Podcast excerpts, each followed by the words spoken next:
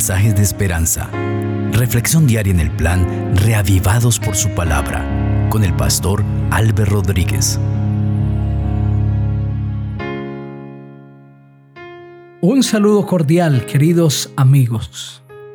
Segunda de Corintios, el capítulo 8, es el capítulo de estudio para hoy. Vamos a pedir que el Señor nos dirija y lo haremos a través de la oración. Padre maravilloso, gracias Señor porque tu palabra es preciosa, siempre tiene un mensaje para nosotros. Abre nuestra mente para entenderla.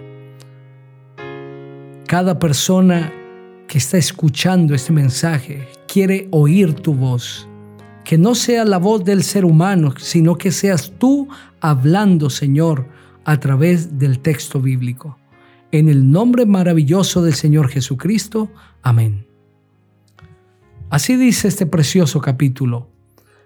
Asimismo, hermanos, os hacemos saber la gracia de Dios que se ha dado a las iglesias de Macedonia, porque en las grandes tribulaciones con que han sido probadas, la abundancia de su gozo y su profunda pobreza abundaron en riquezas de su generosidad. Doy testimonio de que con agrado han dado conforme a sus fuerzas y aún más allá de sus fuerzas, pidiéndonos con muchos ruegos que les concediéramos el privilegio de participar en este servicio para los santos y no como lo esperábamos, sino que asimismo se dieron primeramente al Señor y luego a nosotros por la voluntad de Dios. De manera que exhortamos a Tito para que tal como comenzó antes, asimismo acabe también entre vosotros esta obra de gracia. Por tanto, como en todo abundáis en fe, en palabra, en conocimiento, en toda solicitud y en vuestro amor por nosotros, abundad también en esta gracia. No hablo como quien manda, sino para poner a prueba por medio de la diligencia de otros también la sinceridad del amor vuestro ya conocéis la gracia de nuestro Señor Jesucristo, que por amor a vosotros se hizo pobre, siendo rico, para que vosotros con su pobreza fuerais enriquecidos. En esto doy mi consejo, porque esto os conviene a vosotros que comenzasteis antes, no solo a hacerlo, sino también a quererlo desde el año pasado. Ahora pues llevad también a cabo el hacerlo, para que así como estuvisteis pronto a querer, también lo estéis a cumplir conforme a lo que tengáis. Porque si primero está la voluntad dispuesta, será aceptado según lo que uno tiene, no según lo que no tiene. No digo esto para que haya para otros holgura y para otros escasez sino para que en este momento, con igualdad, la abundancia vuestra supla la escasez de ellos, para que también la abundancia de ellos supla la necesidad vuestra, para que haya igualdad. Como está escrito, el que recogió mucho no tuvo más y el que poco no tuvo menos. Doy gracias a Dios que puso en el corazón de Tito la misma preocupación por vosotros, pues a la verdad recibió la exhortación, pero estando también muy solícito por su propia voluntad, partió para ir a vosotros.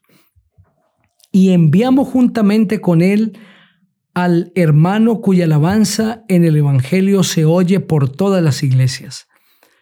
Y no solo esto, sino que también fue designado por las iglesias como compañero de nuestra peregrinación para llevar este donativo que es administrado por nosotros para gloria del Señor mismo y para demostrar vuestra buena voluntad.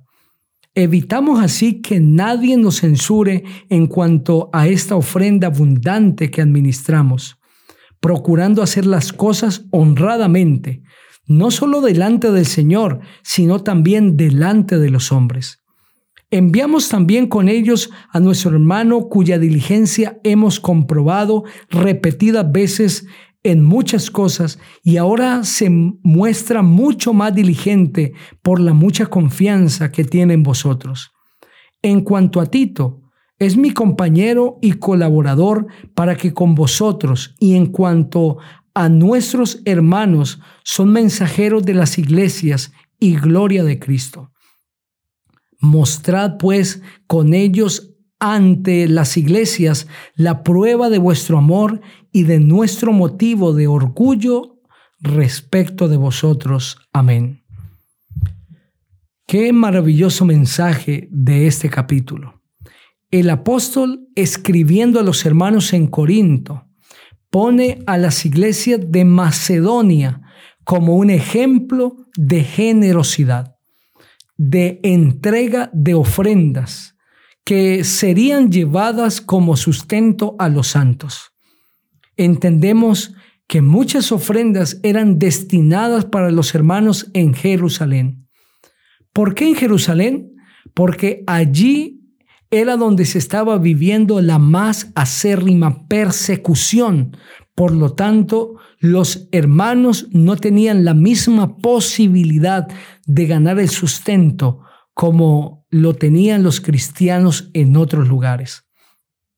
Había persecución por todo lado, pero Jerusalén era el foco de esta persecución. Pero los hermanos allí en Macedonia se desbordaron en ofrendas.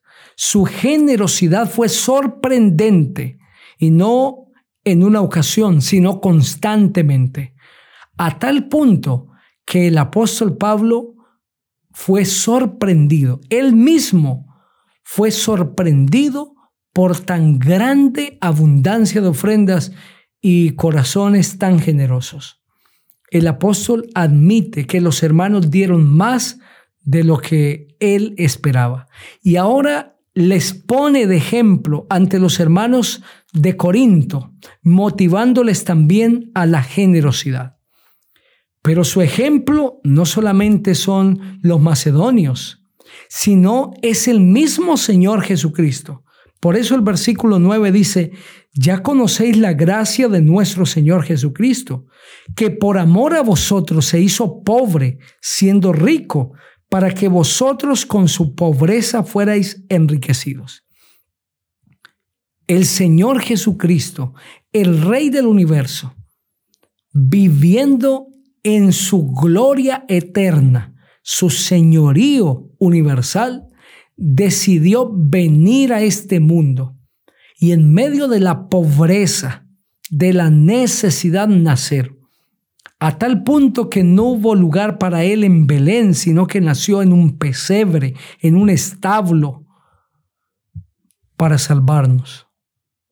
Qué humildad de Dios, qué mansedumbre, qué amor tan profundo. Es por eso que el libro de Isaías en el capítulo 9 le llama admirable que su nombre es admirable. Es que es admirable que Dios haya dejado su trono, su gloria, su poder y haya venido a nacer en un pesebre y a vivir en medio de las necesidades con unos padres que vivían en la sencillez de la vida, en un pueblo de mala fama llamado Nazaret para salvar a la humanidad. Por eso el apóstol llama la atención de los hermanos en Corinto, no solamente hacia los hermanos en Macedonia, sino hacia el mismo Señor Jesucristo, que siendo rico, voluntariamente, por amor a la humanidad, se hizo pobre para salvarnos. Esto es maravilloso, que el Señor Jesucristo haya venido en estas condiciones a salvarnos para que ahora por su pobreza nosotros seamos enriquecidos, debe ser la respuesta más generosa del corazón humano. El reconocer la bondad de Dios, la mansedumbre del Señor, su generosidad debería producir en nosotros una desbordante generosidad.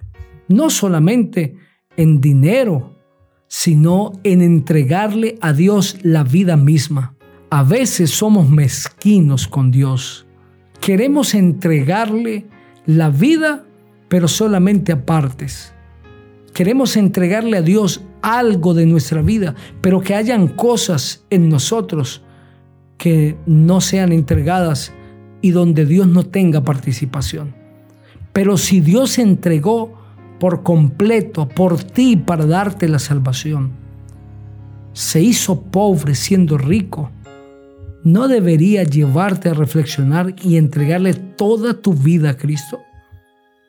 El hombre tiene también un deber con Dios en la devolución fiel de los diezmos y las ofrendas. Este no es un invento de las religiones. Es una doctrina bíblica, solo que el diablo ha pervertido esta santa verdad, este santo deber del hombre con Dios para hacer que el corazón humano se endurezca. Pero la verdad pura de la devolución del diezmo y la ofrenda a la causa de Dios está en la Santa Biblia. Por eso ningún predicador debería tener temor de hablar de ello. Y ante este deber sagrado deberíamos responder abundantemente, con toda generosidad, reconociendo que Dios se hizo pobre siendo rico para salvarnos. Él es el Dios de la generosidad. Quiero invitarte para que juntos oremos. Padre maravilloso, gracias por este mensaje ayúdanos a ser como Cristo. En su nombre maravilloso oramos. Amén. El Señor te bendiga.